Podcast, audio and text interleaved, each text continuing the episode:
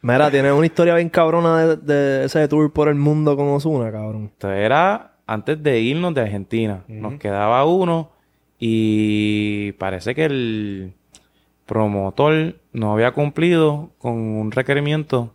So, básicamente eso era nulo para el contrato. Ellos no tenían que ir al, al show. Nos persiguieron como ocho motoras. Pararon el, el vehículo porque le, le sacaron una pistola al, al driver. Yeah. Y básicamente ellos tenían rodeado la guagua completa. El promotor que estaba con nosotros, como que está tratando de controlar la situación. Y él va, se para al frente de la puerta del school bus, abren, abren el de esto y él se pone a discutir con ellos. a discutir. Pollo gang gang, yeah. Pollo gang gang, yeah. Pollo gang gang, yeah. Pollo gang gang, yeah. Pollo gang gang, yeah. Pollo gang gang, yeah. Pollo gang gang, yeah. Pollo gang gang, bang. Mira, pues cabrón, te llevo viendo en la vuelta de, de la música desde bien temprano, cabrón. Desde Sí. antes de Bad Bunny. Pues sí, llevo desde el 2015 Ya. llevo en el género de la música de urbana, porque eso es donde mayormente me he enfocado. Y estamos aquí. Llevo seis años, siete, dándole, progresando, aprendiendo. Todavía sigo aprendiendo cosas nuevas. Duro. El desarrollo ha sido increíble, men. Como que era un- empecé como fotógrafo y ahora estoy produciendo videos. Y de chamaquito tú como que cogías las cámaras y soñabas con ser esto que eres hoy. Pues, si te cuento la historia larga, corta, Ajá. De chamaquito, mis vecinos siempre fueron como que el corillo mío para salir, hacer cositas, y ellos fueron los que me fueron entrando a, a eso. Tenía un vecino músico y tenía un, un vecino que era fanático, fanático de las películas. Ok. Y él poco a poco me decía como que, Hacho, yo quisiera hacer esto, yo quisiera hacer lo otro, pero no tengo nadie que me grabe. Y como que un día él trajo una cámara y yo le dije, mira, pues yo, yo te grabo, brother. Y, y empezamos a hacer esto y. Experimental, experimental. Y hicimos un montón de videos caseros. Antes nos grabábamos en la webcam de la MacBook y, y de ahí hacíamos para nosotros contenido, pero de eso empecé a aprender que era editar, que era como que organizar, como que lo que yo quería hacer, cómo se puede ver la toma, iluminación, aprendí todas esas cosas y de, de todo eso como que se me dio una oportunidad un día. Un día yo estoy en mi, en mi casa y había hecho con mis vecinos un video cultural de unos drone shots porque me había comprado un drone. Ok. Ese video salió y de pura casualidad, dos días después, me llega a mí una, ¿dónde está? Un mensaje de una persona que me dice, mira, me gusta lo que estás haciendo, quiero reunirme contigo para que tú veas lo que yo estoy haciendo para ver si podemos hacer Mezclarlo. algo juntos. Y esa persona era Noah Sad. Qué Cabrón, de- duro, Ese es de tu cabrón. primer, de tu primer... Esa es la primera persona que yo conozco en el género. ¿En qué año es esto? Eso es en el 2015. Y me sé el día porque me acuerdo cuando sa- saqué el video, que fue un 17 de diciembre. Y el 19 fue que yo lo vi a él en persona. No estaba en. Mayagüez por ese tiempo. Yo no sé, él estuvo en Mayagüez, yo sé que él estuvo en el room un tiempito, pero no sé si todavía estaba ahí. él estaba... tiempo. Yo creo que se había ese salido, yo tiempo creo que ya se había salido. Yo creo que él estaba bastante enfocado en lo que era musicólogo y menes. Ya. Y lo que era los de la NASA y estaba... En ese momento cuando lo conocí, él estaba creando rimas. Ya. Como que él me había hablado exactamente todo lo que él quería hacer para poder lograr crear rimas. El cabrón empezó haciendo party, bro. Literal. él hacía party, como que en Mayagüez, cabrón, él estaba allí, pero en realidad lo que quería era hacer party, eventos y mierda. Sí, sacándole el jugo al jangueo y la jodienda. Ajá, él empezó en esa vuelta. Él me había dicho que la oportunidad que él tuvo bien grande fue con un plan B. Ya. Que él hizo un party en una casa y un descontrol. Y ellos llegaron. Ajá, y que al otro, que llegó hasta la policía, salió en el periódico al otro día, un reguerete, pero por ese party lo siguieron llamando para otras cosas. Ya. Qué duro. Cabrón, de una, de una que tú hagas, cabrón, se te abren muchas puertas. Es cuestión de aprovechar. ¿Qué tú piensas que él vio en ese video que tú subiste?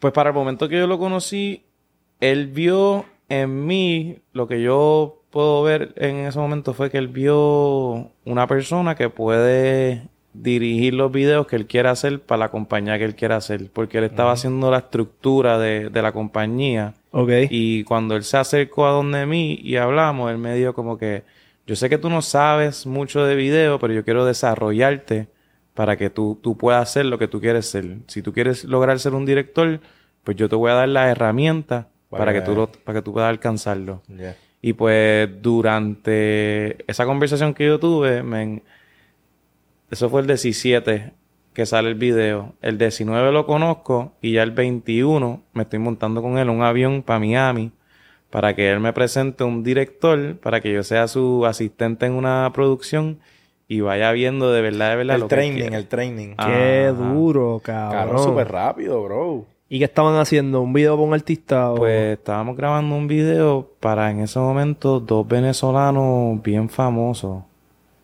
que se llamaban Kent, Ken y Tony. Ok.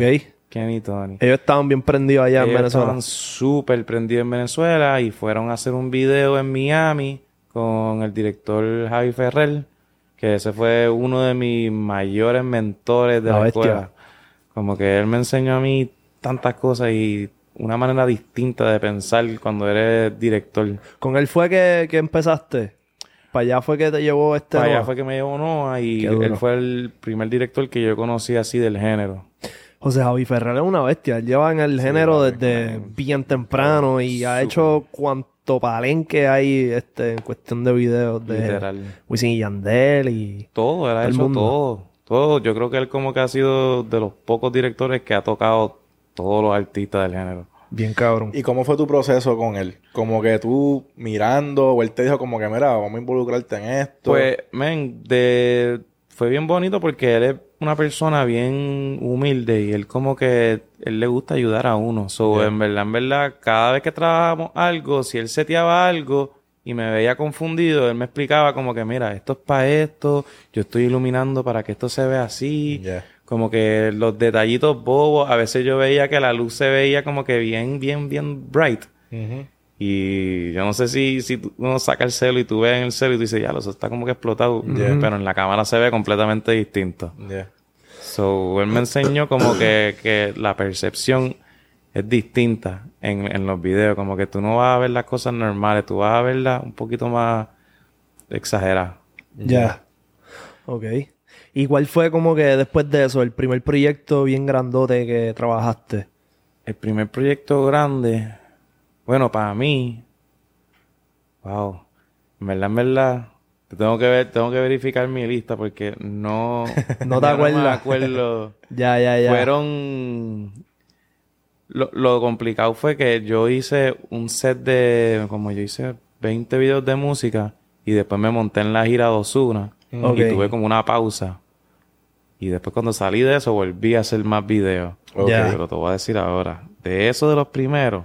Pues te montaste en la gira de Ozuna Ay, para fotos y, y videos y toda esa vuelta. Exacto. Mi primer video grande fue el de Tumba la Casa. Y Yeah. en el caso. En el case.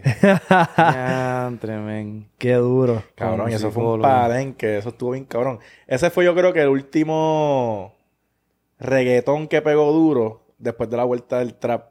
Antes. O sea, antes de la vuelta del trap. Eso fue como 2013. Sonó, sonó tumba la casa, cabrón, y eso en el pic y llegó el trap y cabrón, y se quedó Sí, eso todo. fue 2013, 2014, 2015, más o menos. Y de seguir sacando remix, papi, eso, eso es un palo, palo, sí, palo. va. Sacaron un montón de cosas ellos allí. Pero ese fue el primero. Después, después, después de ese, trabajé el primer video con Osuna. Duro. Y de ahí, yo no sé qué pasó. En verdad, creamos una amistad muy dura y empezamos a trabajar la gira de él. Ya. Ya. Eso estuvo brutal. Fueron tres años y medio que yo estuve con él por todo el mundo, men. Eso Tú, está crazy. tú te atreves a decir que tú has viajado todo el mundo. Puedo decir como... En verdad se me hace más fácil decirte los lugares que no he ido que los que he ido. ¿Para So, dónde no has ido? pues no he ido a Venezuela. Ok. Y no he ido a Hawái y Alaska. Para todo lo demás, sí. A todo lo demás sí. Diablo, cabrón. Pero lo único malo es que algunos lugares son bien rápidos. Yo he ido a Ibiza, Entra pero, y entra y sale. pero fue un entra y sale. Fui a Canadá Y entré y ni me quedé. Eh, entramos y esa misma noche después del Se show nos fuimos. Sí. O sea, que no te has quedado como que experimentar los No he podido sentir la experiencia de los lugares así completos. Porque tanto movimiento y es como que del aeropuerto al hotel, del hotel al venue, venue al hotel y nos fuimos. Y no vacilas con el dron, como que, no sé, como que te sientas y tumba el dron para ver qué hay por ahí. Pues chequéate, la última vez que yo pude volar el drone mío fue en Londres. En la última gira que estuve con Osu y no sé qué pasó, que lo volé donde está la estrella.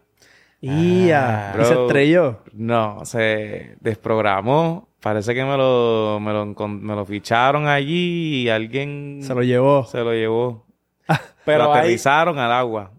pero Diablo. creo que hay gente que no, claro, no sé que los hackean, pero como que les, Sí, hay- apuntan y les tiran con algo que les bloquea la señal. forma. Yo vi una vez un video en YouTube que existen, existen dos formas. Existen como que con una computadora que ellos tienen como un mapa y salen las, las cosas aéreas electrónicas.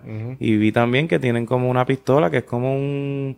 Como... Una frecuencia o algo. Ajá, como... Y tú le un- puedes disparar, eso yo lo he visto. Como un radar, parece. Y dispara y lo mueve. Porque yo sé que hay sitios que tú no puedes volar, como que Sí. están restringidos, cárceles, este, cosas del gobierno y todo eso. Igual que tú no puedes subir a cierta altura. Si estás cerca de un aeropuerto. Yo tuve dron 2015 y ya para el 2016-2017 Estaban las reglas es full. que ya estaban empezando a implementar las reglas y áreas que tú no puedes volar. Ya. Pero cuando yo lo tenía antes, men, eso fue un curete Te metiste. por todos lados, men. Yo tengo, yo tengo todavía pietaje de dron de Viejo San Juan Ajá. de cosas que ya no existen, como el puente de madera. Diablo, cabrón. Qué duro. lo tengo. Y ahora tú no te puedes tirar por ahí, ahora necesitas permiso, creo que un montón de mierda para poder volar por ahí. Es un proceso. Cabrón, ¿tú has visto los videos? Me salen en Instagram a cada rato de los drones estos que van... Los FPV. Esa jodienda. Que la gente se para, cabrón, con un VR. ¿Verdad? Y es Sí. como si tú tuvieras el punto de vista del drone. Sí. ¿Has Está caro. en, eso? en el último proyecto que tuve, que, que filmamos, que fue Ladio y Chimi, Ujú. ¿Cómo se dice? Tuvimos a alguien que trajimos para que huele FPV, men. Ajá. Yo creo que ese es probablemente lo mejor que yo he visto grabarse. De verdad. Como que el, el hecho del pana subir, viajar, el control, como que moverse, una perspectiva tan y tan distinta. Él está ahí parado tieso. Él está parado tieso, se pone unos goggles, tiene el control aquí y él te da una pantalla para que tú lo aguantes, para que tú puedas ver lo que él está haciendo. Y él va por ahí a 70 millas en el drone, boom, preciso. Él tiene gafas que él no puede ver si, si choca o algo. Él está por instinto. Diablo, cabrón, porque yo lo he visto que se meten en, en, en, cabrón, Boquetito, bro. alcantarillas, qué sé yo. Bro, lo más chiquito y increíble, de verdad. Y tú, o sea, para tú producir un video y tú, tú le das la idea a él, como que, mira, yo te voy a hacer esta movie.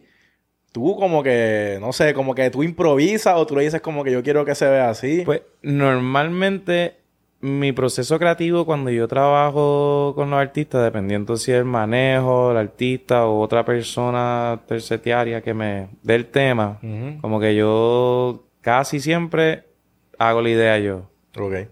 Puede ser como un 20% de las veces que el artista me dice, mira, quiero hacer esto, esto y esto y dale tu, tu toque. Ok. Ya. Pero normalmente siempre me gusta hacer la idea y lo otro que me gusta también siempre es coger la canción. Ya. Que ellos te enseñen un par de canciones y tú, esta es la que quiero hacer. Esta es la que quiero hacer porque a veces, a veces me ha pasado que me envían unos temas. Y no sabes qué sacarle. No, como que en verdad, en verdad, no, yo no puedo conectar con el tema y yo no siento que puedo entrar a un proyecto que no conecto. Ya. Ok. Y tú te imaginas las tomas. Como que tú, qué sé, tú cierras los ojos y tú dices como que, cabrón, yo me imagino esto yendo así. Literal, yo me lo imagino como una película en cantito.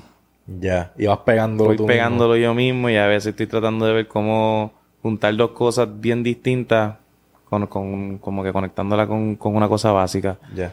Y hay veces que tú has dicho como que, cabrón, quisiera hacer esto, pero no tengo la tecnología todavía para hacerlo.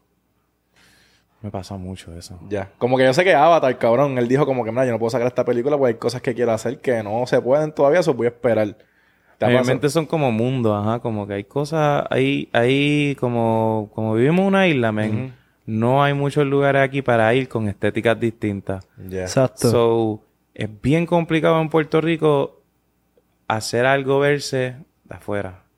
Se va a ver que se hizo aquí por ley. Ajá, como que tienes que ser bien, bien selectivo y tienes que tener un buen ojo para como que cambiar esa, El color.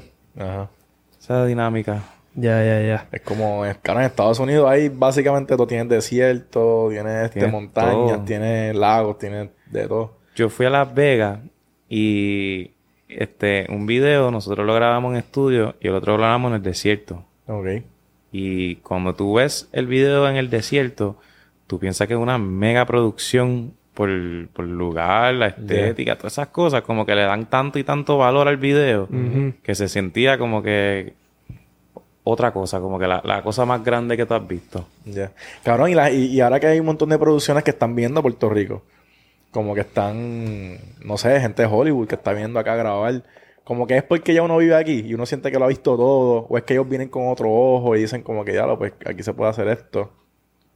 Mayormente, por lo menos las producciones y las películas que yo he visto que vienen para acá es porque les gusta... Lo básico, como que la playa. este, Sí, y la estética de Puerto Rico también es bien única.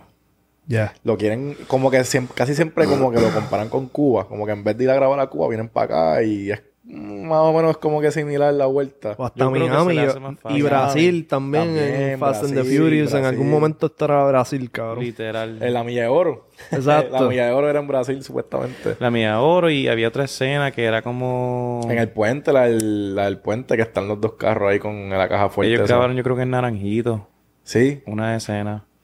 Y las favelas. Una parte de las favelas fue en... Fue en Río Piedra, en Capetillo. No me acuerdo, pero... La parte que es como que en las favelas también, eso fue aquí. Y estuvo A mí crazy. lo que me da risa es que en la parte de la mía de oro, como uno conoce la mía de Sí, oro, sí, sí. tú ves las tomas y están dando vueltas. En el mismo sitio. Como que, mira, pero ya tú Literal. pasaste eso. Mira, tienes una historia bien cabrona de, de ese tour por el mundo con Osuna, cabrón. wow, con Osu. ¿Temiste por tu vida en algún momento? Fíjate, tuve una vez que sí, en Argentina, Sí. ¿Qué pasó? en la tercera vez que fuimos, cuando nosotros vamos a Argentina, pues Argentina es bien grande. Y en una noche nosotros pudimos hacer como de 3 a 4 shows. Ok. Allá- Hubo una noche hasta que hicimos 6 shows. Está crazy, cabrón. Diablo. Osuna llegó al escenario y eran las 8 de la mañana. Del y otro día. Estaba el party completo ahí todavía. Diablo, cabrón. Completo. Y uno como que, wow, esta gente... Es gente estaba esperando, estaban Ajá, esperando. no se iba ahí la gente. También es que son bien drásticos, como que si allí, allí si tú haces un party y tú anuncias a este artista y no va, Te se cancelan. pueden explotar la disco, como que te la pueden destruir. Ah, Ya, ya, ok. Se forma un papelón allí. Ya. Pero Ok. chequéate, esta vez que fui, estábamos como en el quinto show. Esto era antes de irnos de Argentina. Nos quedaba uno y parece que el promotor no había cumplido con un requerimiento. So, básicamente eso era nulo para el contrato. Ellos no tenían que ir al, al show. Pero esta gente era como que media calle de allá. Y nosotros estábamos en una guagua como la, la- ¿cómo se dice? en La, no es la transit, es más grande, como un school bus. Sí, Ajá. sí, sí, una Estábamos de eso. todo el equipo de trabajo, el promotor del evento, artista, de camino para irnos para el aeropuerto, para coger un, un avión y, y llegar. Nos persiguieron como ocho motoras. Eh, diablo. Pararon el, el vehículo porque le, le sacaron una pistola al, al driver. Eh, Y básicamente ellos tenían rodeado la guagua completa, este, apuntándonos. El promotor que estaba con nosotros, como que está tratando de controlar la situación, y él dice, todo el mundo en el piso. ¿Me entiendes? Quédense en el piso, bajado, todo el mundo así, pu, pu, pu, asustado y pico. Está ¿verdad? crazy, está crazy. Y el tipo dice, vengo ahora o voy a salir. Y él va, se para al frente de la puerta del school bus, abren, abren el de esto y él se pone a discutir con ellos. a discutir. La mala, No se me cabrón. olvida porque me dice, si me dicen si tenemos que ir al party, si lo tenemos que hacer a la mala, me dicen, porque si lo hacemos a la mala y ustedes saben después qué va a pasar. Nosotros lo hacemos, pero ustedes saben. ¿Quién So, te, el tipo- quién te dice? So, el ese promotor. es el, el promotor que está con nosotros contra el, contra el promotor del party. Yeah. Y él, no, ustedes tienen que ir, me van a destruir la disco, no puede ser así, ustedes no saben todo lo que yo voy a perder. Y nosotros como que, no, sí, usted fue el que no cumplió, nosotros no tenemos esa responsabilidad. Ajá. Después de eso, el pana le dice, pues no, pues no vayan, pero ustedes saben lo que les viene. Y yo, ah, pues dale, nosotros no tenemos miedo. Y se fueron. Hacho, cabrón. Pero, bro, de verdad, de verdad, asustado y pico, ¿sabes? Pero hicieron el show. No. Se no, fueron no, pa'l nos carajo. fuimos para el carajo. Nos fuimos. Pero, Cabrón, es Y- que imagínate, bro. no. Eso está crazy, es un peligro. ¿Y ustedes andan con seguridad? Sí. Pero para ese tiempo, fíjate, nada más teníamos uno. Sí, eso era al principio. Ajá. Ya. Diablo. Eso estuvo bien cool porque mi primera vez, mi primera gira con él fue en Argentina. Fue en verano. Fueron, fue un mes completo estar en Argentina. ¿Verano de nosotros o de ellos? De, de nosotros. Ok. Y yo hice 45 shows Diablo. Es un cojón, eso es... en un mes. Eso es cabrón. Uno o dos por día. Dos diarios. Y Sí. cabrón, moviéndote, moviéndote. moviéndote tan, tan, tan, tan, tan por toda Argentina. Diablo, cabrón. Qué ¿Cuánto- duro. ¿Cuántos gigas hay ahí de...? Ay, chico. Cabrón, cabrón. Duros y pico tengo. Acho, tengo como cabrón. 6 de 10 teras. Y los tengo porque cuando, cuando trabajaba con Noah, pues yo guardaba todos los contenidos, todos mis videos de música, casi todo. Puede ser que no tenga 5, Ya. pero tengo todos los pietajes con todo ahí. Backstage, todo lo que tú grabas, Todo. tú lo guardas. Es más, yo, yo tengo algo ahí que está bien cool que yo creo que no han visto nunca. Zumba.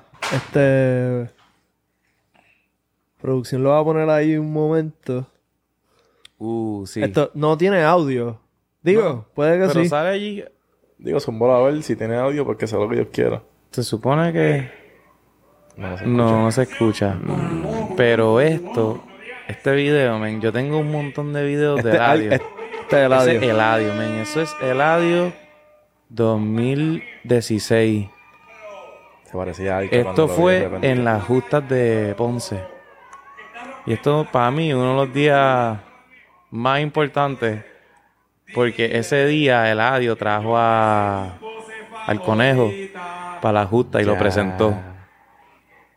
Ok, y esto fue una de las primeras presentaciones de radio y de Bad Bunny. Juntos, Bueno, cabrón, exacto, juntos se fue presentando ellos dos juntos, sí, pero Eladio ya había hecho un montón de shows, él en verdad, en verdad estaba bien, bien, como que en cuestiones de ese momento él estaba súper pegado como comediante. Ya, Sí, ya, sí, ya, sí. ya. Ese era como que su, su pick. Exacto.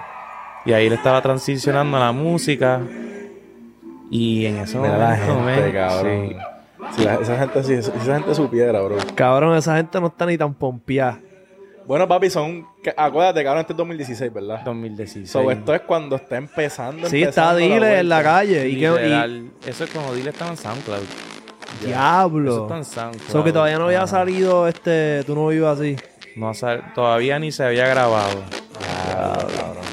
No se había grabado tú no ibas Mira así. que él pegó el celular, cabrón. Que él pegó el celular. ¡Qué Cabrón, pendejo! Toda esta gente, o sea, tú, tú, tú dale fast forward, cabrón, este, siete años después y, cabrón, toda esta gente, cabrón, no estarían así ahora mismo. No, never, tenían en su cara, never, cabrón, los top, los top ahora mismo en, en el género, como quien dice. So. ¿Tú piensas que ese momento fue crucial para Bad Bunny? Para los dos. Para los dos. Ok. ¿Por qué? Porque Eladio ahí, como quien dice, él decide salir completo de, de lo que era la comedia y meterle de full, full, full a la música. Ok. Y De- como que eso fue, en ese momento para mí, no ese momento de él cantando allí, pero en esa etapa de su vida, esa fue su decisión primordial. Ya. Ok.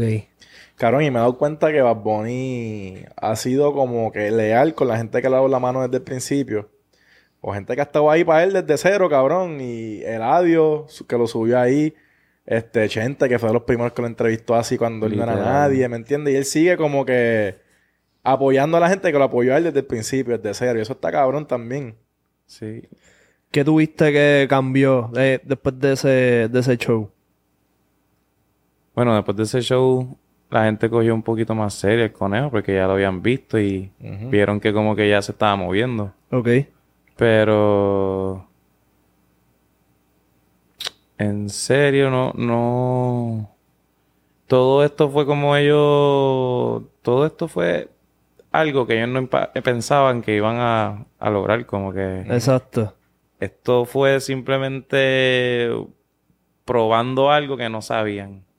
Como que yo me puedo imaginar que el conejo no había cantado a tanta gente en ese momento.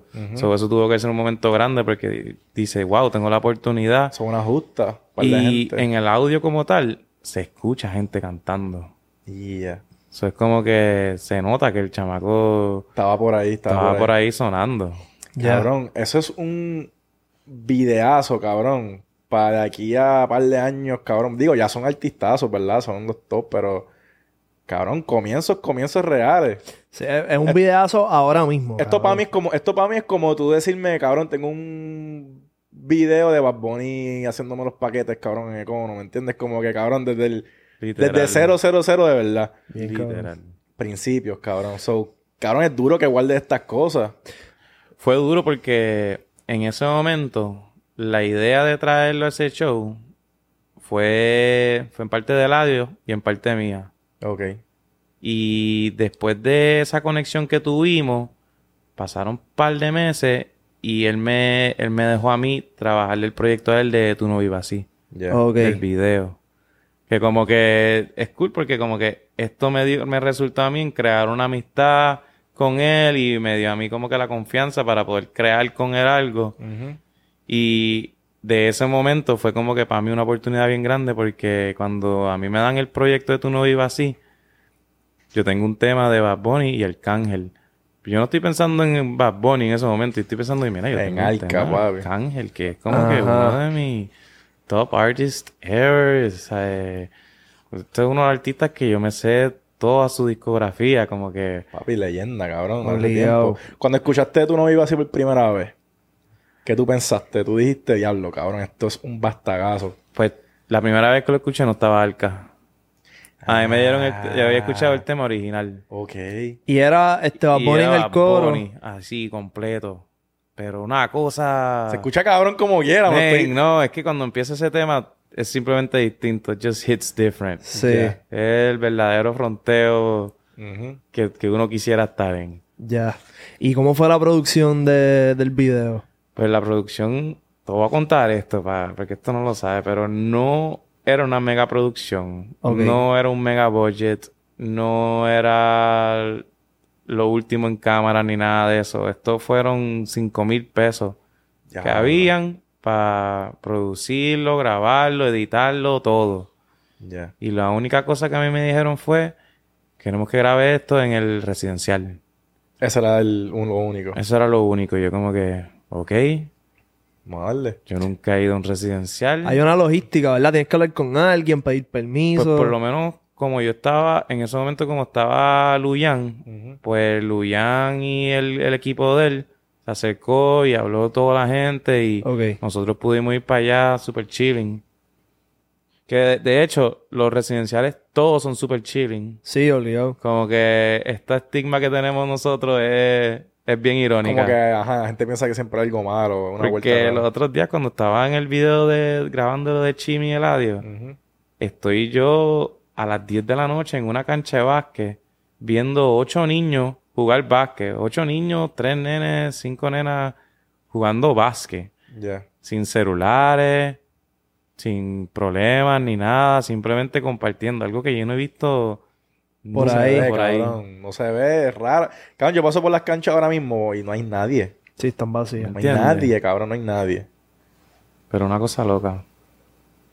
Pero sí, en, en verdad, esa experiencia de tú no vivas así estuvo brutal. En verdad, yo no me imaginaba que ese video iba a llegar a lo que llegó ahora. Porque ese video ahora mismo tiene, creo que es más de un billón de views. Al caro. ¿Tú nunca pensaste? No, yo nunca lo Papi, son pensé 5 mil bien invertidos. para Cabrón. ellos. Cabrón, por eso, por Pero en eso. verdad también a mí me ayudó porque eso siempre fue como, como un banner de publicidad. Empieza Claro, el video, cabrón, sale mi claro. nombre y es como que estoy ahí. ¿me Un temazo, cabrón. Un temazo para la historia, bro. ¿Tú sientes que en algún momento va a haber una manera de que los directores y camarógrafos y todo ese equipo que hay detrás de las cámaras de un video como que ganen regalías de un tema como un artista? Pues eso estoy trabajando ahora mismo con la compañía que acabo de abrir. Duro. Yo y mi socio Fernando Yagona estamos trabajando en conseguirle a los directores eso que tú dices, sus derechos y su porcentaje en su arte.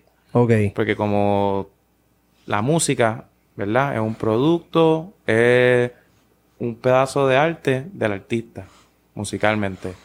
Y el video es lo mismo. Es un pedazo de arte que se crea por un director y se lleva a las plataformas y se distribuye y a- o sea, ayuda a la imagen, al branding, a todo lo del artista. Ya. Nosotros estamos buscando una forma de crear eso en conjunto con los artistas porque no es una conversación fácil. A veces le cuesta a un artista entender eso, pero cuando lo ves bien, es lo mismo que ellos están haciendo, como que es su arte, es- tienen sus masters, tienen su, su Publishing. publishing. Pasa con los productores. Muchos productores no tienen, no tienen el reconocimiento en el tema. Es como que, o la gente que está detrás de, no sé, detrás de la producción, como que siempre es el artista el que se lleva el crédito, ¿me entiendes? Y los demás, pues, como que. ¿Tiene, ¿Podemos hablar del proceso de más o menos cómo piensas hacer esto? O... Pues sí, son, son varias fases. ok. Eh, empezando con, yo ahora mismo no estoy dirigiendo ningún video, al menos que yo tenga derecho de tener porcentaje de, del producto final. Ok. Porque si, si no, si uno no empieza de ahora, como que no, no- esto no es algo que es opcional, es como que si uno quiere trabajar con uno, pues tiene que estar eso. ujú. Para poder crear, necesitamos llegar a un acuerdo y se da. Lo segundo, para poder lograrlo, es presupuesto.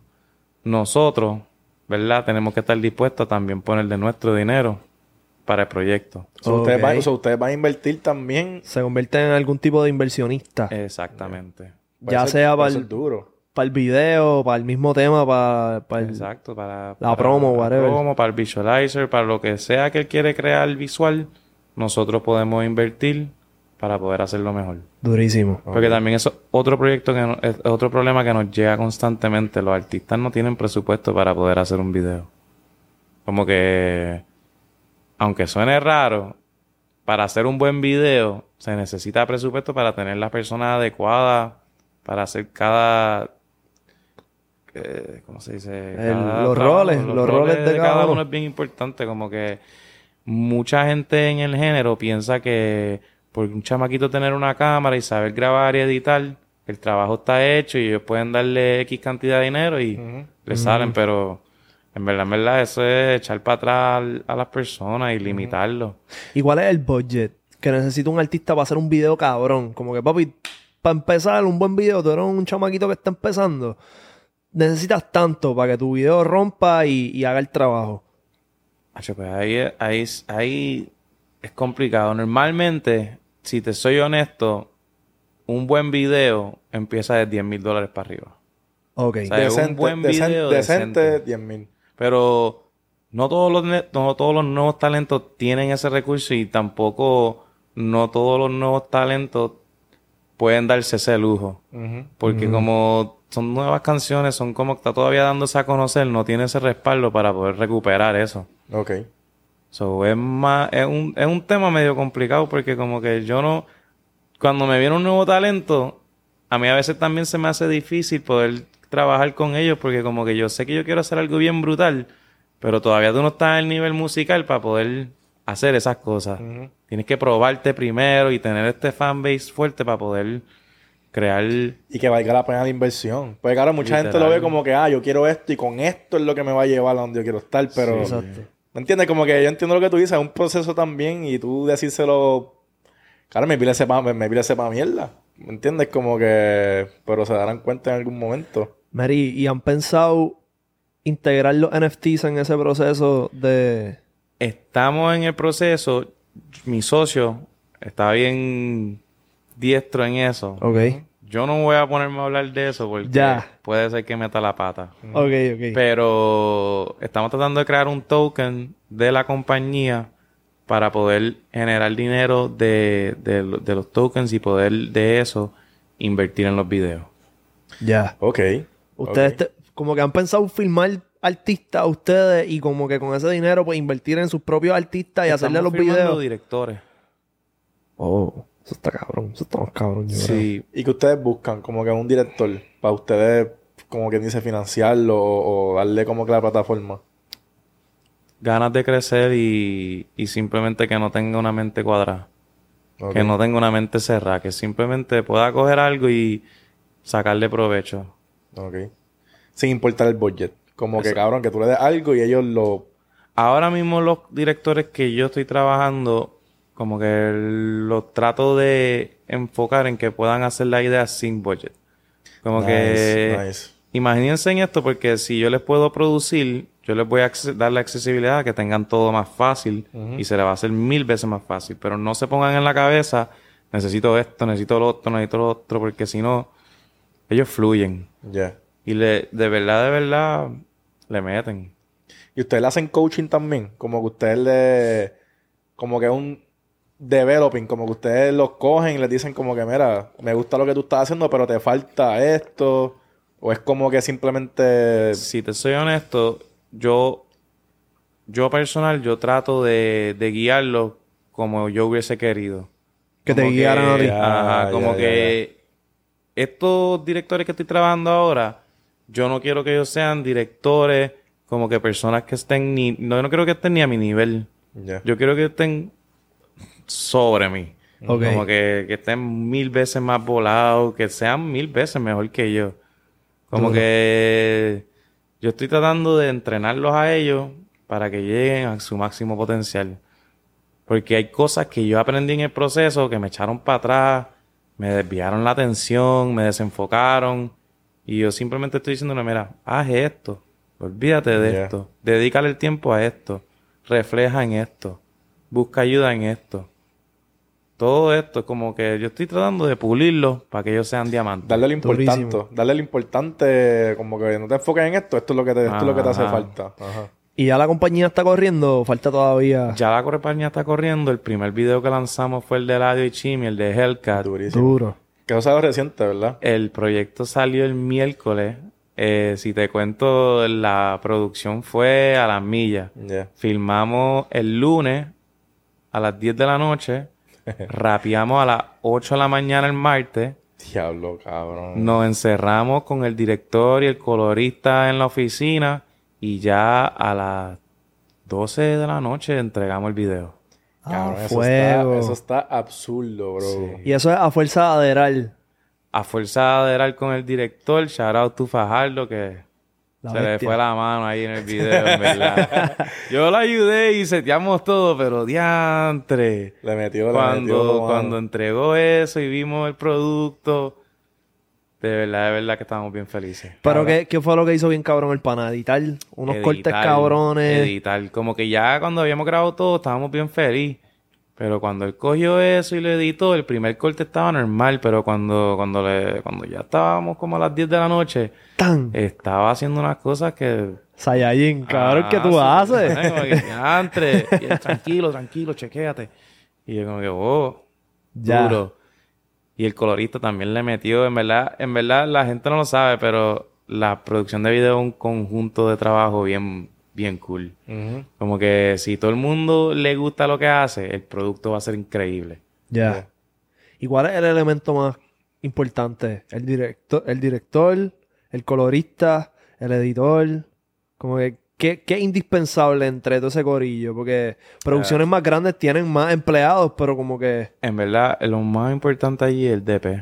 Y el DP el director de fotografía. Él es el que va a decirte a ti esto yo lo quiero iluminado así, esta luz va aquí, esta luz va aquí, vamos a poner esto atrás y este es donde va a ir la toma. Ya. Ese es el de... El DP, el director de fotografía. Ok. Él se encarga de cómo se va a ver la toma, la composición, la Él la iluminación. setea. Él la él la setea. setea. Ya. Si el pana no está, no se va a ver cómo no se, se, va a ver, supone. no se va a ver cómo es. Hay preocupación en el set.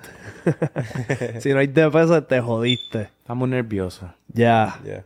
Ok, eso está bueno, cabrón. Yo estoy seguro que hay un montón de chamaquitos que quieren hacer un video y no saben estas cosas. Y están joseando por ahí y no, y no saben estos códigos. Hay un montón, hay un montón.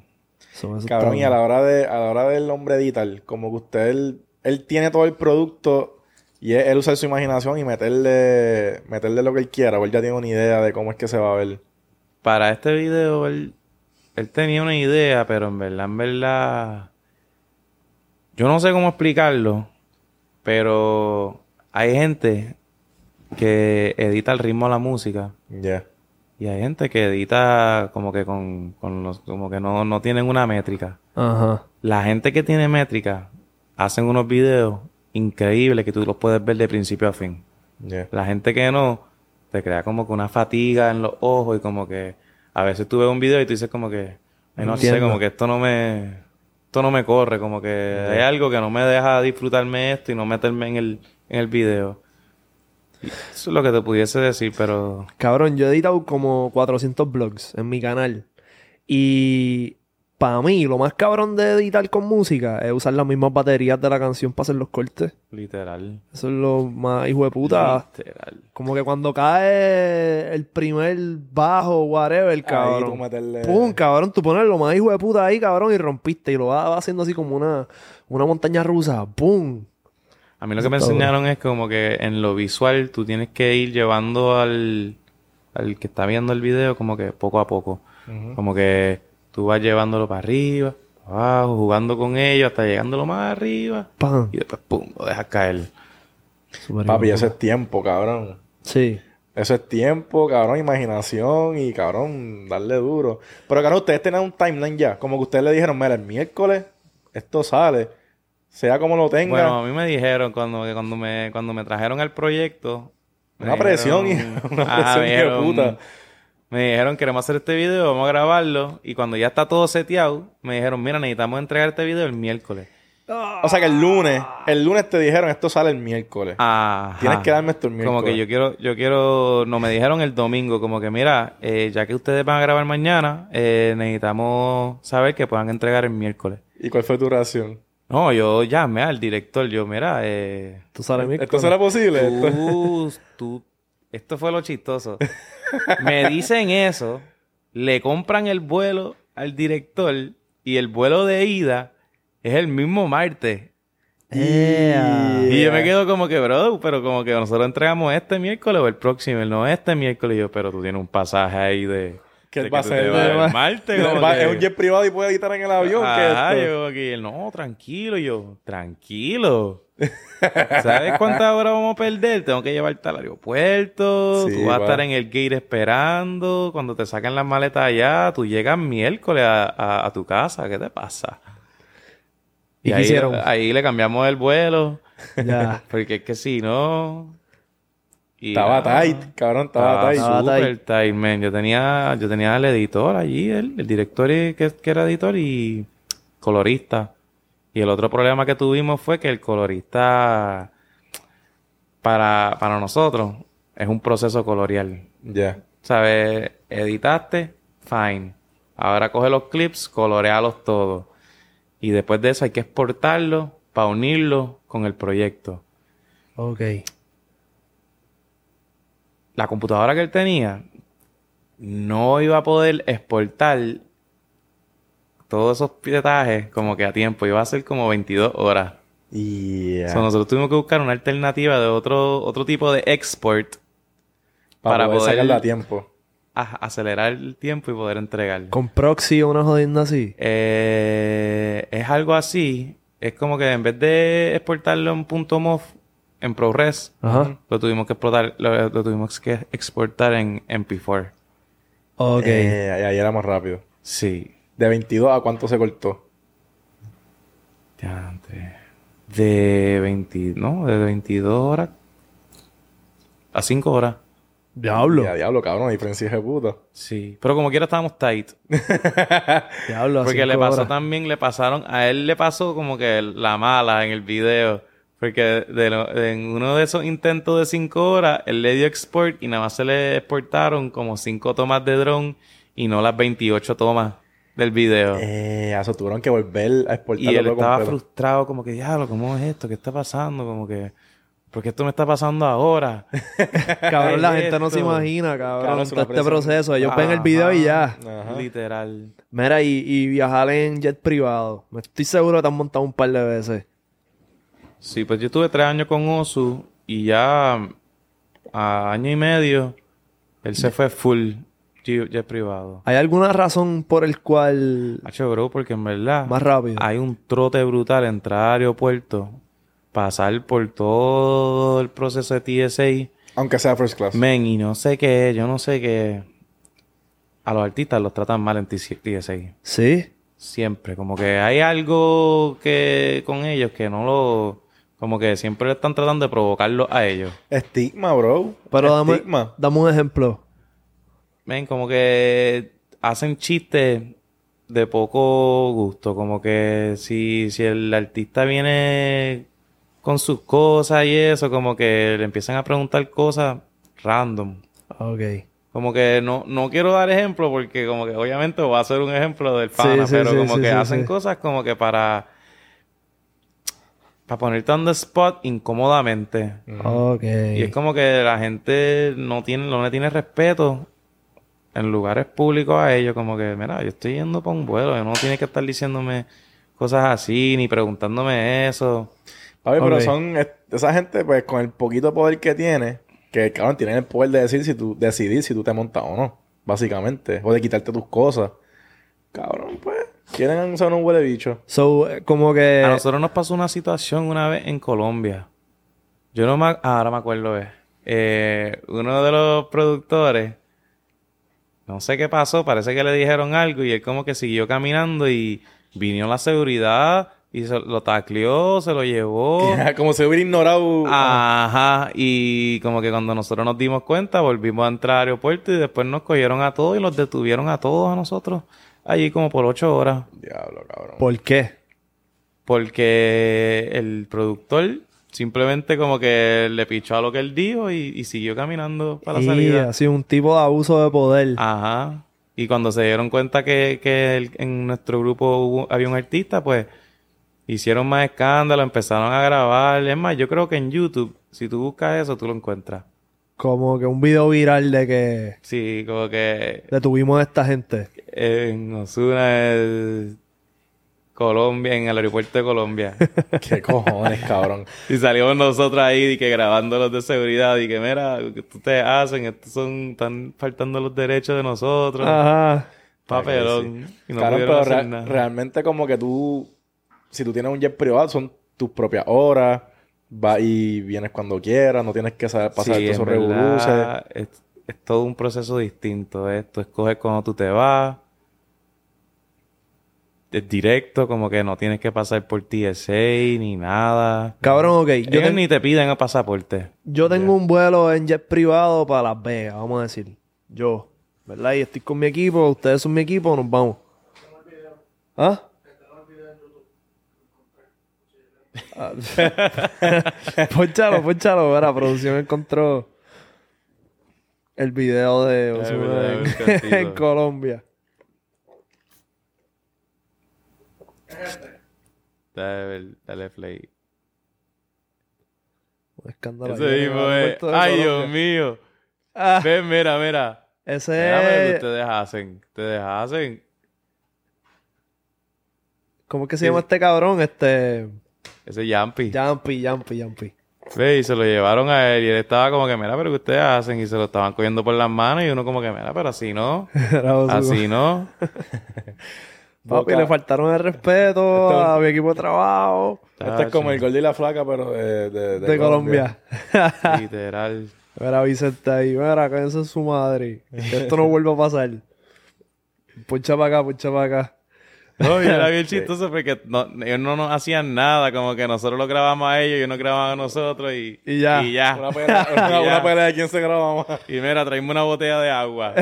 Así. Mira, ok, te estaba preguntando. Vamos a decir que yo tengo un, un vuelo en jet privado. Y vamos todos nosotros. Yo llego al aeropuerto. ¿Para dónde carajo yo voy? Yo entro como normal por un gate. Pues aquí en Puerto Rico tú entras o por Isla, Grande. Isla Grande o detrás del aeropuerto normal. Ahí hay dos. Ah, yo una entrada por, por Hay otro una lado. entrada, tú te estacionas. O sea, hay dos formas, porque en verdad los artistas llegan al aeropuerto en el carro, porque tú sabes, eso es lo de ellos. Ok. Pero normalmente tú te estacionas, entras al gate, dices, mira, mi vuelo. Y ya te están esperando allí para coger tu información y los pilotos están ahí con el, el, el avión. el- So, no te chequean el equipaje. Nada. Nada, tú montas lo que tú quieras Hay en el avión y te fuiste. que sí, pero es bien, bien random. Ok. Como que tienes que estar viniendo extranjero. Ok. Sí, como si vienes de Latinoamérica o algo. Panamá, whatever. Ah, Afganistán. algo así. Ya. Afganistán. Algo random.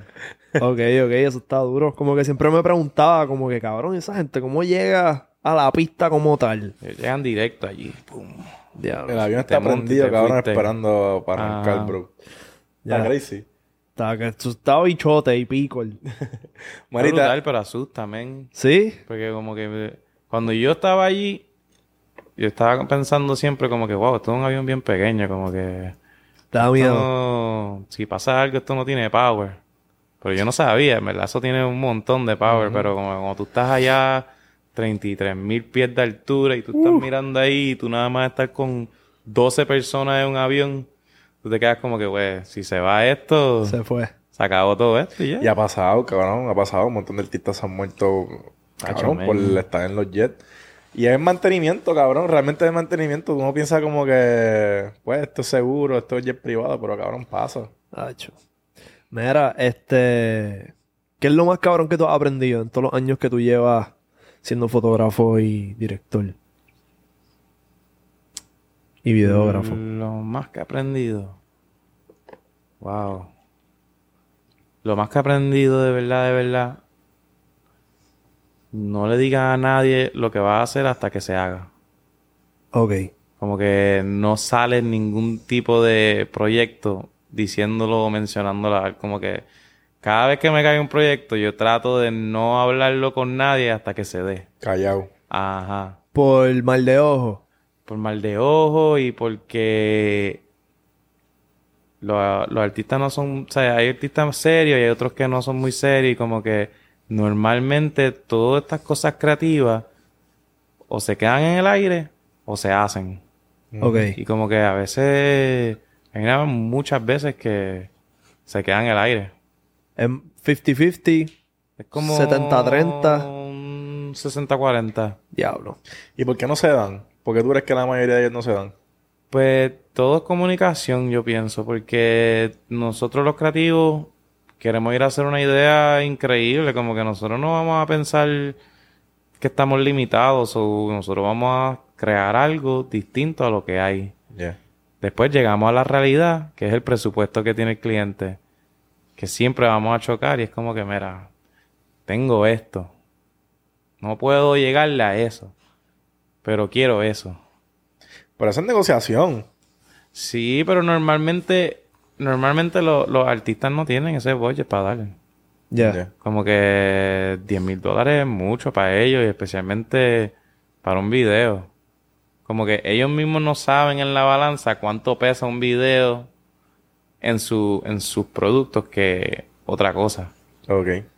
Porque tú ves a todos los artistas siempre invirtiendo en su look y su ropa.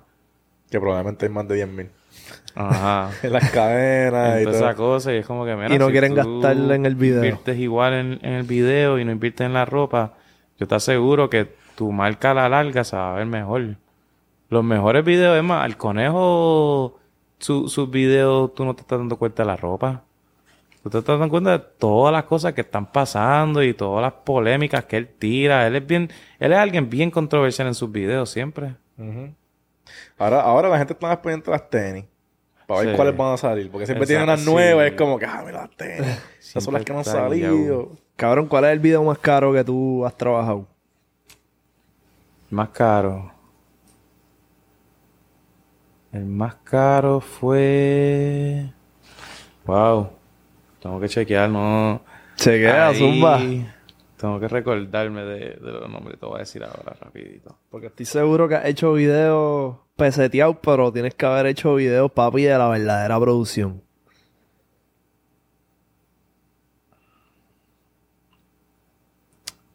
Fíjate, uno de los más caros, eh, uno de los más caros, uno está entre uno que hice con Bray Thiago y un remix que hice de el de Mírame Remix, que sale Nio, sale Rao, sale Anita Tavares, Darel, Mike Towers, Casper. ¿Y por qué, y por qué fueron como que videos caros? ¿Qué tenía Pues, que...? En ese en específico, todos los artistas, habían como cinco artistas y todos tenían un set. Y Ah. todos tenían un set exagerado, como que Para sus barras tenías que... chévere, estaba chévere para, para cada uno de ellos. Y lo otro era porque ese video yo grabé, yo grabé en un día, pero en dos localizaciones. Yo grabé en Puerto Rico y en Miami. Ya. Yo estaba con mi equipo en Puerto Rico y yo puse a otro equipo a grabar allá Ya. a la misma vez que estaba pasando la producción. Eso está crazy. Y eso es por teléfono. Y Mira, este, ¿cómo van? ¿Hicieron tal por tiro? teléfono, FaceTime, toma la toma, grábame la toma, envíamela por WhatsApp. Me gusta esto, cambia esto, haz esto y dile esto, dale, envíanos la otra toma. Ya lo bien joseado, cabrón. Bien Sí, joseado. sí. No, y a Jorau. Porque en ese, bueno, por lo menos en ese video yo estaba entregando, yo estaba en el set también editando otro. Diablo, cabrón.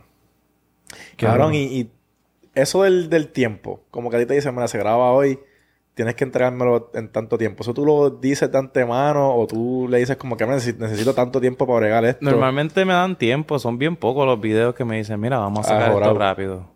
Como que son bien pocos porque también eso también es parte del presupuesto. Yo no puedo, yo no puedo editarte algo bien rápido si, si no me van a pagar por lo que es. Exacto. Cabrón, ¿y qué es lo más crazy que te han pedido? Un video que tú dices como que ya lo cabrón, yo no puedo hacer eso. Como que se te fue, se te fue la mano. O nunca te han pedido nada así como que bien loco.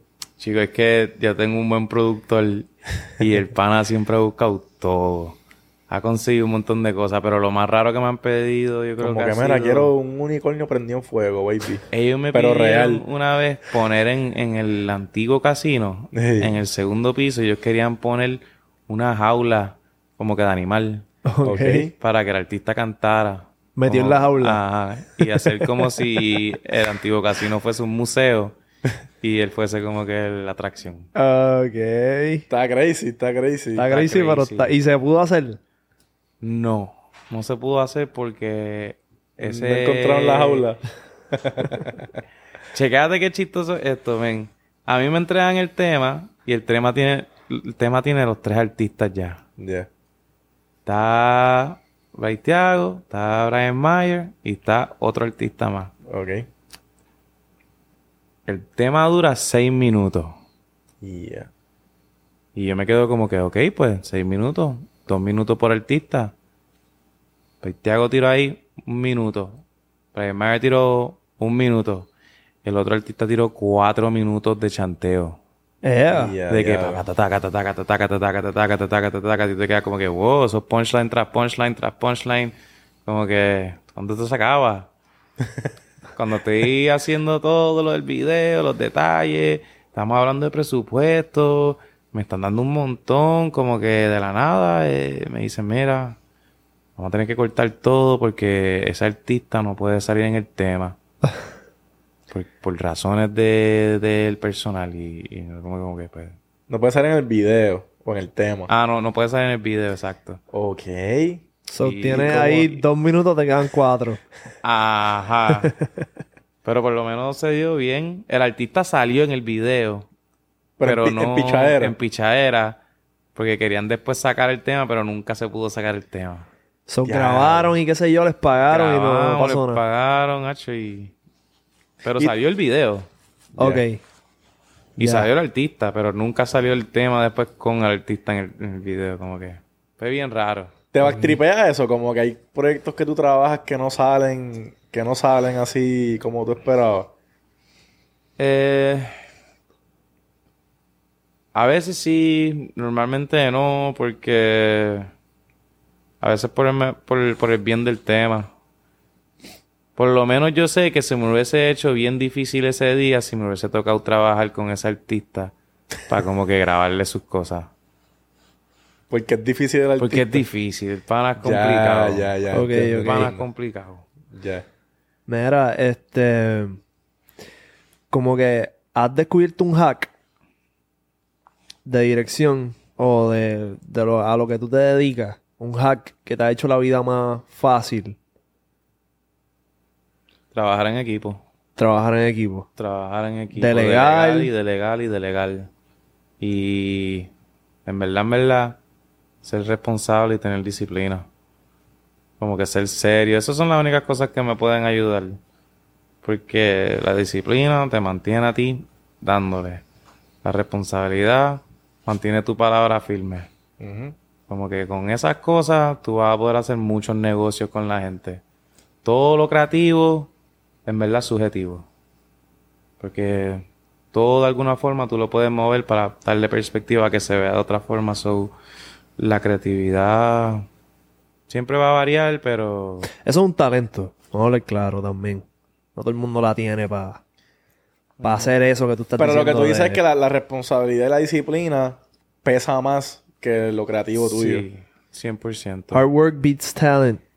When talent doesn't work. 100%. Ujú. Te lo digo porque he, tra- he trabajado con gente increíble, pero son vagos. Ya. Y cuando los ve a la larga, están en el mismo lugar. Ujú. No tienen como que ese fuego para como que... Como que no se transforman en Super Saiyajin. Ajá. Están ahí normal. Ya. Cabrón, ¿te acuerdas como que el momento preciso en que estabas trabajando con algún artista que tú dijiste, ya sea Ozuna, Eladio, Bad Bunny, que tú dijiste, acho, cabrón, esta gente está volada. Esto como que acaba de descabronarse aquí. Esto se va a descontrolar.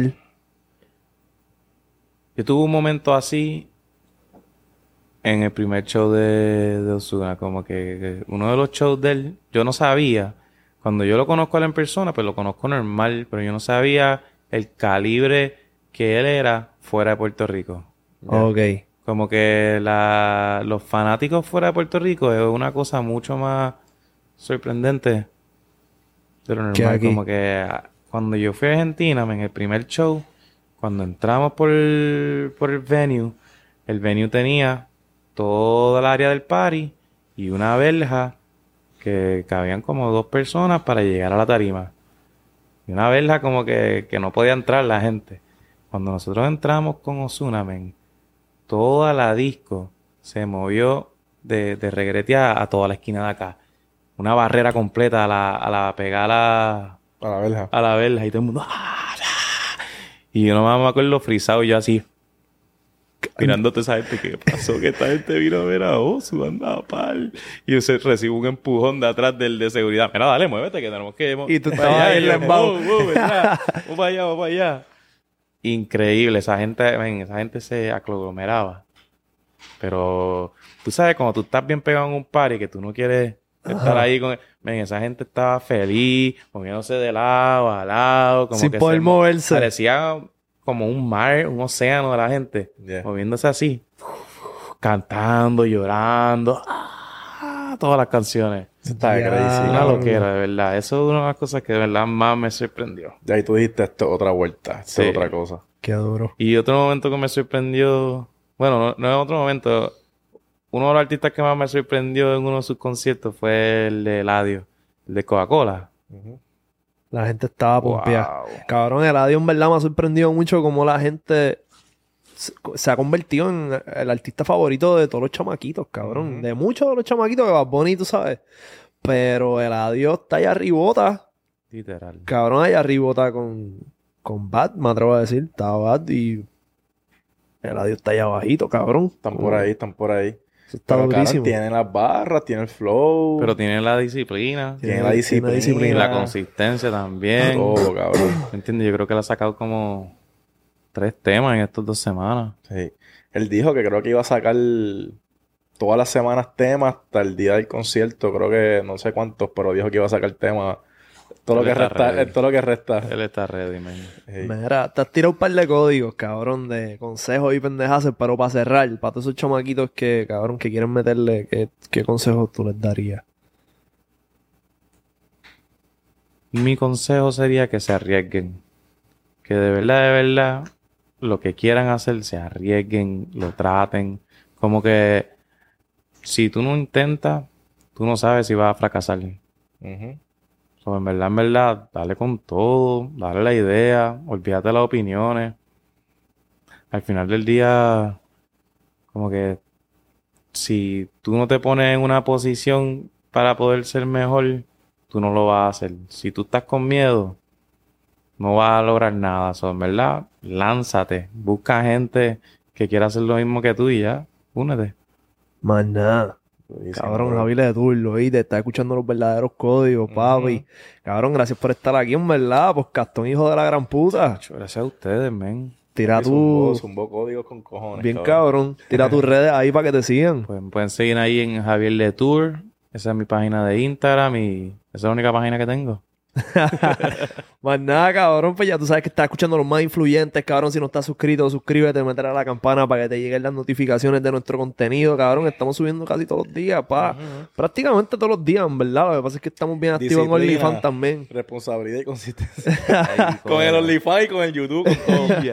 Bueno, Mira. Ahí, papi, vayan y capenlo, cabrón. Comenten, son 8 pesos, cabrón. Vete y capea esa pendeja. Estamos también en Andrómeda. Tienes ahí el, el ponche de Andrómeda. Andrómeda da tu estudio, cabrón. Ya tú sabes que los últimos dos viernes del mes son, cabrón, de walk-ins. En vez de tú tener que esperar al booking de los artistas más duros, pues tú vienes.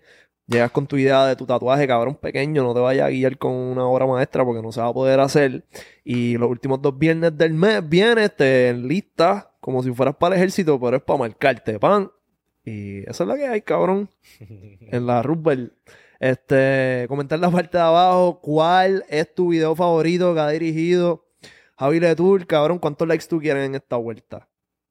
Bueno, por lo menos más de 100. Más de 100. Ra- Mil millones. Chequeamos. Ah. Duro. Durísimo.